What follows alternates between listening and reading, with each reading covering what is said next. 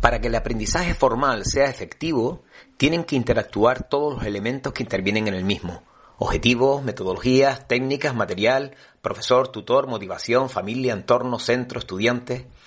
Cada centro o equipo docente diseña un proyecto educativo donde sitúan cada una de estas piezas en el lugar adecuado. Muchos son los factores que pueden derivar en que el proyecto sea un éxito o se convierta en un fracaso. Implicación de las familias y del profesorado, materiales adecuados, metodología acorde al nivel del alumnado, etc.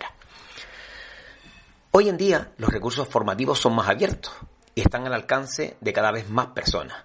Algunos han llegado a afirmar que de lo que se aprende, el 90% se hace fuera de la jornada lectiva, en casa, interactuando con los amigos, en el recreo, en el parque, viendo la televisión, escuchando la radio, leyendo. Los aprendizajes más importantes para nuestra vida diaria se desarrollan fuera del aula. Y el recreo, o las asociaciones de vecinos, o las asociaciones culturales, o las parroquias, pueden ser lugares ideales para que el aprendizaje informal sea efectivo.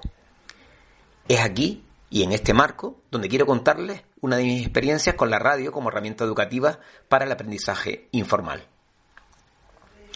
A nadie se le esconde que la radio es una herramienta muy motivadora, competencial, atrevida, sugerente, innovadora, a pesar de su antigüedad. En muchos centros de, Canarias tratamos de introducirla como una herramienta para trabajar en el currículum, con anclaje curricular desde una o varias áreas. Ondas por la Solidaridad un proyecto del IES de Figueroa de Tamaracete nació hace 15 años, utiliza la radio como herramienta para visibilizar el aprendizaje informal del alumnado en torno a la solidaridad. Los recreos se convertían cada día en una sala de investigación sobre la temática que se iba a trabajar en el siguiente programa.